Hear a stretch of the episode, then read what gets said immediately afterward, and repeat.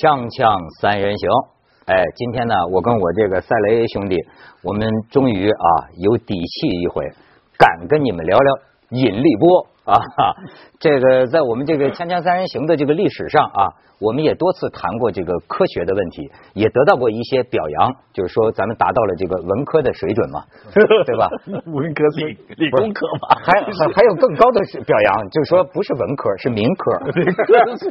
所以今天哎，我有一个机会一学我们这个民科爱好者的这个帽子可以摘下来了。可我给大家请来一个谁？这玩意儿哎，可能我记忆有错啊，我就道歉啊。但是如果我记忆没错的话，在我们这个十八年。四千多年 不是四千多四千多小时老妖精，四千多集的历史上，我们请来的第一个物理学家，真正的高能物理学家，哎，凤凰卫视驻日本记者李淼，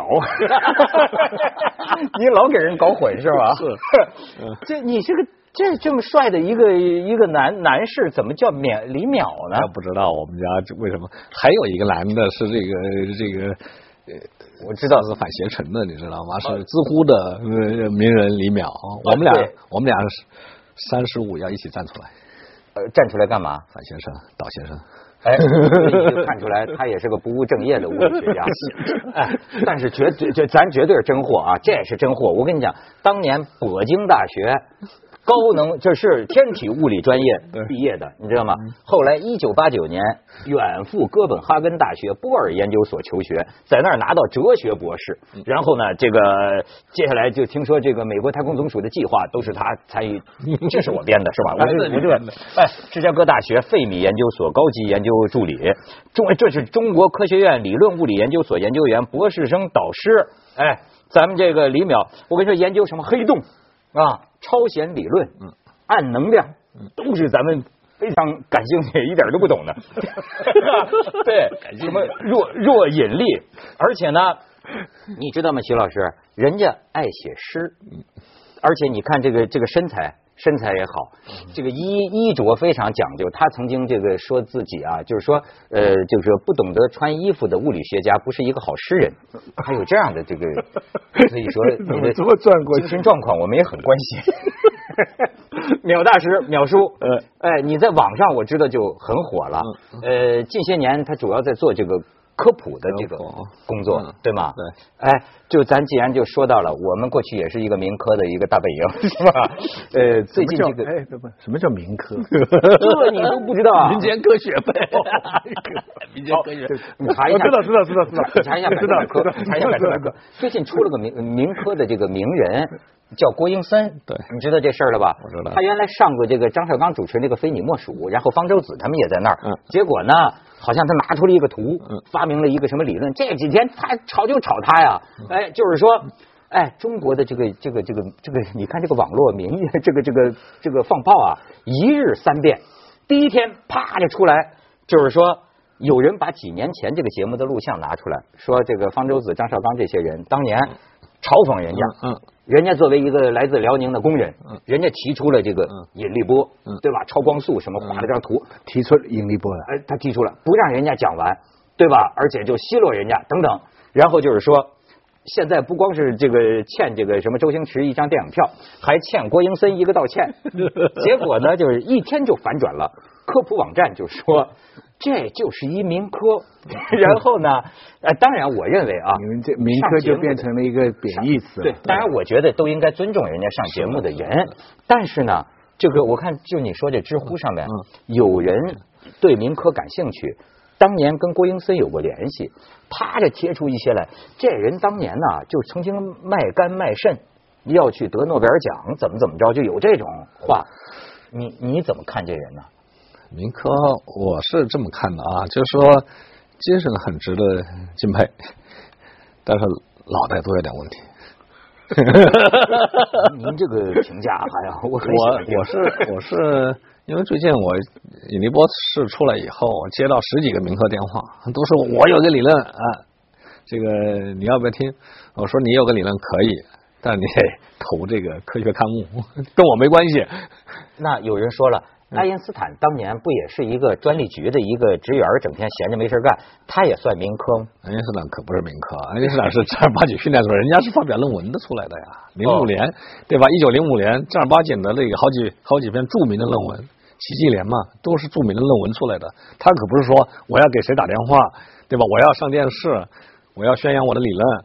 他不是这样的，他是通过正常的学术渠道来发表自己的观点。然后就说这个，就说这个郭英森啊，我看知乎网站上的这个，就是说啊，筹集十万块钱，说说谁给我卖肝卖肾都行，哎，让我进行这个研究。后来呢，有的大学生还真感兴趣，一个劲儿跟他贫呢，就是说你把那个公式推导的那个公式写出来。然后我跟他说，你为什么要知道这些？就是。你怎么能说人 核心价值脑脑子？你觉得他精神状况？我是觉得大多数民科都是精神状态有问题，因为他们他们非常执着，然后呢没有经过正规的科学训练，没有什么科学训练，就是说基础的这个数学和物理不懂，然后就觉得自己突然想到一个了不起的东西，然后。叫宣传，然后还不认错，关键是不认错，从来不认错，不认错，你觉得是不不是心理状态有问题吗？哎，那什么叫科学？科学我觉得是一个科科学共同体的事情，就是说大家经过基础科学的训练，对吧？然后提出理论，这个理论是有逻辑推导的，然后再经过实验，这是很关键的。实验很关键，你得验证嘛。你不验证的话，我怎么知道我我的东西是对的？那你不给我捐十万块钱，我没法做实验的。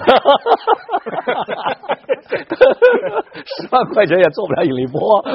现在有 真的是这个引力波，所以哎，咱咱咱十万块钱只能去看周立波。周立波票卖的那么贵了吗？哎，就我就说这个引引力波真的是啊。花了几十亿美元，你知道我也是在知乎上看见一个中国孩子，不，我不知道是不是孩子啊，一个中国的一个人，他也参加到这个团队里来。他说当年在北大听过一个这种引力波一个大大大大脑袋讲座，这当时就这个科学家就讲啊，就说我们花了几十亿美元找了这么久，找这个引力波，完全找不着。他说我现在每天晚上。跟我老婆睡在一起的时候，我都觉得我有没有资格跟我老婆睡在一起？嗯，就是他觉得有愧于纳税人呐。嗯，但是就对啊，就说这事儿值当的花那么多多钱吗？我知道这个人是谁，就是陈彦北。哦，对，是是现查陈彦北嘛？对对对，是很有名，是我学弟了，是北大毕业的嘛？哦，真是就是他写的。对，那你来说说，这给我们这民科科普一下。嗯。他怎么就值当花几十亿甚至上百亿美元弄这个？他是那样的，就是说，当年麦克斯韦尔预言了电磁波，对吧？然后不久，然后应该是一八八八年吧，然后赫兹就验证了，就用电火花实验，放电火花，然后发出电磁波，然后另外一边反应了，收到电磁波了，也发出电火花。那现在电磁波到处都用。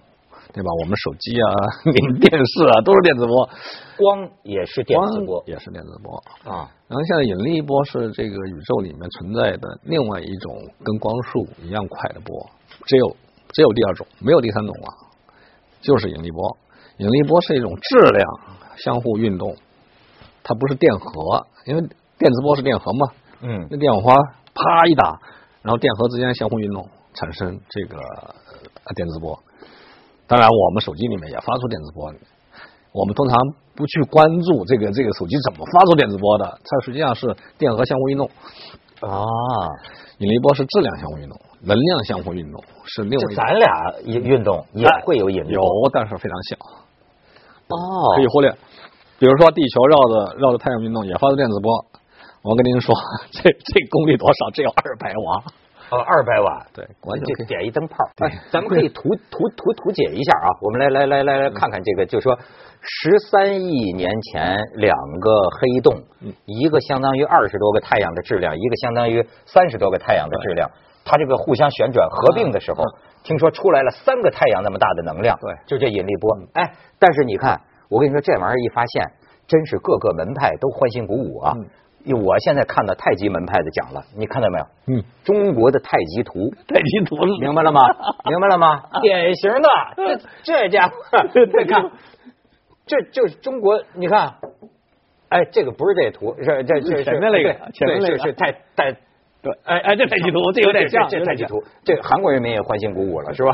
这这太极图啊，然后呢，你再看下边就是就是花了多少钱弄的啊，就是相距三千公里远的两个叫 LIGO 这种这种激光的探测仪，我们看看这个是是什么是什么玩意儿？嗯，哎，你看这个这个是两个黑洞相互转，两个黑洞，相互转，对，嗯，然后你再看，呃，咱们再看它这个，哎，这个是我们知道的信号，对，对，引力波的信号。你看这下边就是两个，这还必须是两个探测站嗯共同的。你看探到是什么样的嗯？就是这样，嗯，四公里长的这个这个这个这这叫什么玩意儿啊？管道这这叫激光干涉仪。激光干涉仪。对，哎呃，你你你看我我我看到的这个这个资料是什么呀？就说这个玩意儿的这个高精度，我至少意识到一件事儿，就是说中国人啊，呃，往往喜欢实用，可是你没想到无用里边啊会有大用。对，比方说这个引力波探测没探测着，先不管啊。光是能够探测到现在，就说这玩意儿的精度，你知道能到什么精度啊？就是这个时空的这个这个这个距离啊，我看他们讲，相当于原子核的千分之一。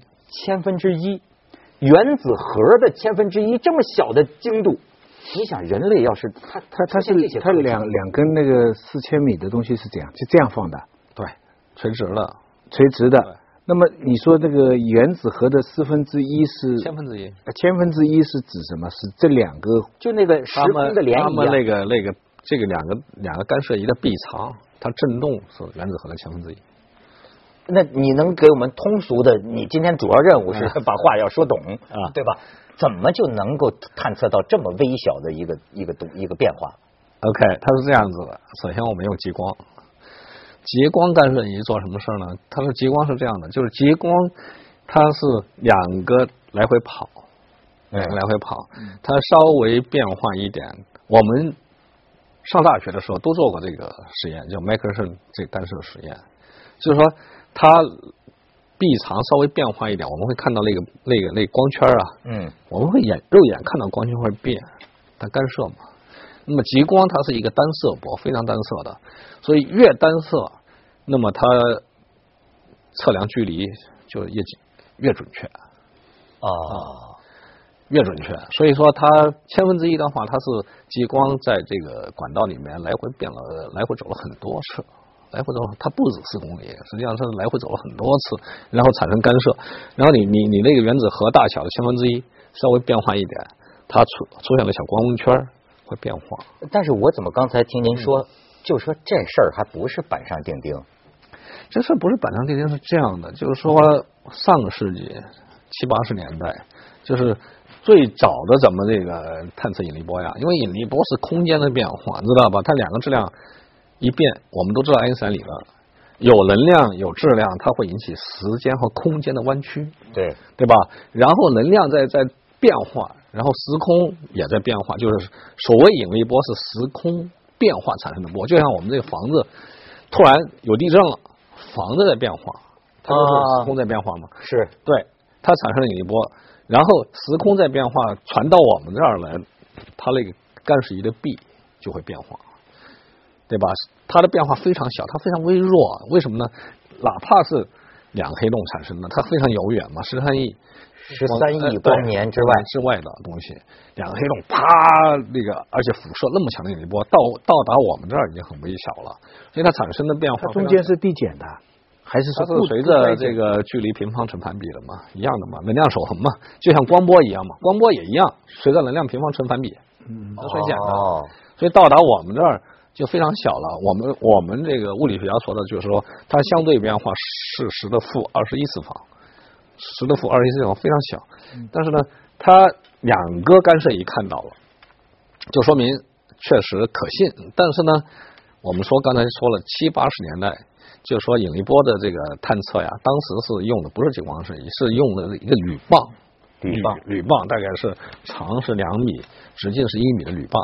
中山大学也有，为什么当时中山大学有呢？中山大学当然沈家岩老师后来去世了，他做这个实验。当时呢是这个罗马大学还有其他大学来，可能是呃麻省理工学院还是什么的，一致来支持中山大学，为什么呢？就是呃大家有个合约，合约就是说得三家同时看到，嗯，得三家。现在是一家看到，它虽然是两个不同的观测站，是一家看到，但是呢，是它两个，它缺少第三方，就是觉得没有百分之百敲定，哦，这等于是一个单位的两个两个看到探测站，对对对，对吧？三千呃相距三千公里，就是这个也可能是美国科学家的阴谋，我咱不知道，就是哦，你看这就是科学的态度，就是最好再有另一家可验证，对，是吧？这才叫美国科学家跟淘宝网已经合作了。淘宝就来了。淘淘宝网现在马上已经出来了很多防引力波的衣服啦，呃有有几百块到九千多块的都有防引力波的衣服啊、罩啊、面罩啊什么，这真的都有，一点不开玩笑。看查一查是不是跟美国那怪不得最近马云老到美国开会是吧？哎，这外外星人嘛，是吧？中国人这速度是真是快，淘宝网不是真的已经知道我觉得有一个很神奇的地方，就是就刚才您说了，就是说它这个呃时空的涟漪嘛，叫做这个爱因斯坦就讲了，它会引起这个时空的这个这个这个涟涟漪啊，哎，那是不是意味着，哪怕它只有原子核的千分之一、万分之一这么小，它拂过地球吧？嗯，哎，是不是意味着它也经经过过我的身体？那么我的身体会有也发生了一点点那个千分之一原子核的一点变形。没错哎呦，这个太神奇了！啊，你说它要是变化的大，像一冰箱那么大距离，那我咱们那天走大街上的人，忽悠一下子，就就是这么个感觉啊。对很多儿子都变女儿了。那什么是空间呢？那现在那现在叫什么是空间呢？嗯，这空间的话，这定义就很简单嘛，你拿尺子去量嘛，就是尺子是量吗。现在是问题是空间变化，就说明你的尺子也在变化，你你知道吗？因为你尺子说是空间，对吧？我是我说这个尺子是一米，结果你引力波来了，你尺子也在变化。这是我们通俗对爱因斯坦理论的解释。对哎呦，对，以前以前觉得我们可以用一个绝对的东西去衡量很多变化的东西。嗯爱因斯坦给我们文科生的一个最基本的一个道理就是说，你在衡量的这个东西，不仅它外面在变化，你自己这个本身这个东西也在变化。对。那这这个就按我们通俗的理解，就这就没绝对真理可言了，对不对？有啊，它光会产生，光会知道啊，因为光说，我本来说是本来走一米，现在少走了那么一点儿，光会知道。你说你说要尺度大，你经过这猴就腾一下了，这 一下。咱们先接着广告啊，锵锵三人行，广告之后见。你知道我听到这个消息就什么感触啊？咱就别说这个民科啊，我现在就觉得，哎，你比如说像爱因斯坦这种人，你说什么星座？这你像古代这个宫殿里就有这个观天象，嗯，对吧？那你要这这就科学就是能这这个运筹帷幄之中啊，觉知千里之外啊，千年之外，一百年哎，某天某月某日，你想古代这要是一皇帝身边有这么一个，他完全算得出来啊，就是某天某月某日有个星会出现。你知道，我就经常觉得爱因斯坦，哎呀，就就就是说这个人呐、他当年比如算出这个光会什么弯曲啊，就远处的星光绕过太阳，因为太阳的这个引力吧，它这弯曲嘛，会偏？偏一点点。会弯曲。纯粹算出来的，算出来，然后就有人到世地球各地啊去测，嗯，是不是？嗯，结果等这个消息传来，就是爱因斯坦算的一点没错，嗯。啪，这消息传到爱因斯坦，爱因斯坦还那儿有点装叉呢，还这就是说，我早就知道一定是这样。你说，你说这一百年前，二一零一九一六年到二零一六年，哎，我总觉得这，你说这就是，咱们就说你还什么算命啊、紫微斗数啊，嗯，它这是无比精确的了。这是逻辑的强大之处，他就是从逻辑推出来的。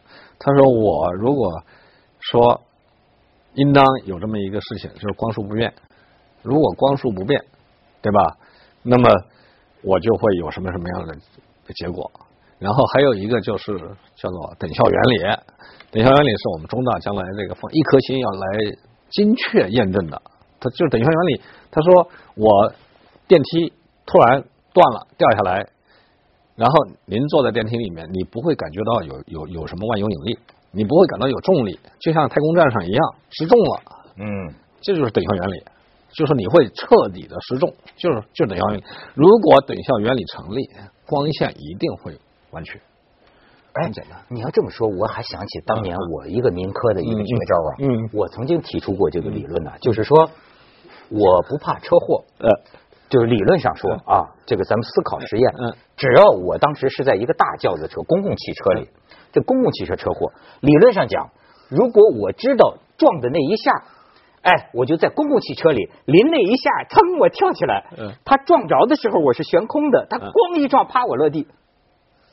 哎，这个是什么等效原理？这就是很简单嘛。你公共汽车一撞，你就是减速了嘛。减速的话，你就相当于你在减受到一个一个重力场。减速的时候，加速的时候，减速的时候，你都感觉到有个重力场。实际上，你随着电梯，你电梯在。地球的重力场中，嗯，你突然断掉了，你你掉下来，实际上是在加速，每秒九点八，每秒每秒九点八，哦哦，对吧？明白了。就实际上我悬空撞的那一下，我就从公共汽车前边出去了。对，是这意思吧？就是你有你有惯性嘛，要让你这惯性停下来，你必须有个力使你减速。天徐老师听傻了吧？听傻了。